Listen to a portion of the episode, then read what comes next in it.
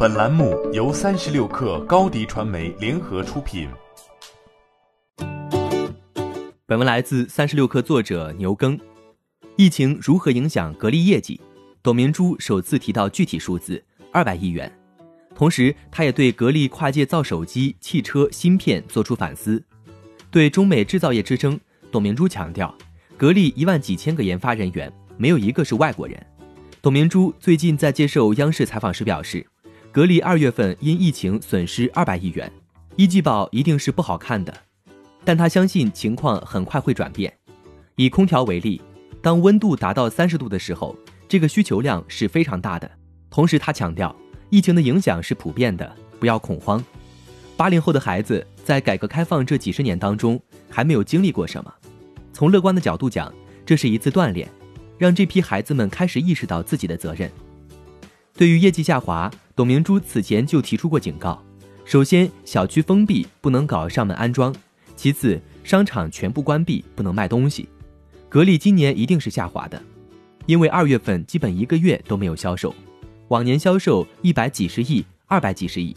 但他认为今天的下滑给你准备了明天更多的市场。对此，有人担心十亿元放在高端医疗设备是九牛一毛。格力过去跨界做芯片、手机也并不成功，但董明珠并不觉得此前做芯片和手机是打水漂，而是空调已经能够实现自研芯片，手机、新能源汽车也要有培育过程。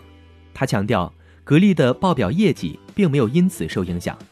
大家认为市场没有买到你的东西就是失败了，我并不这样看。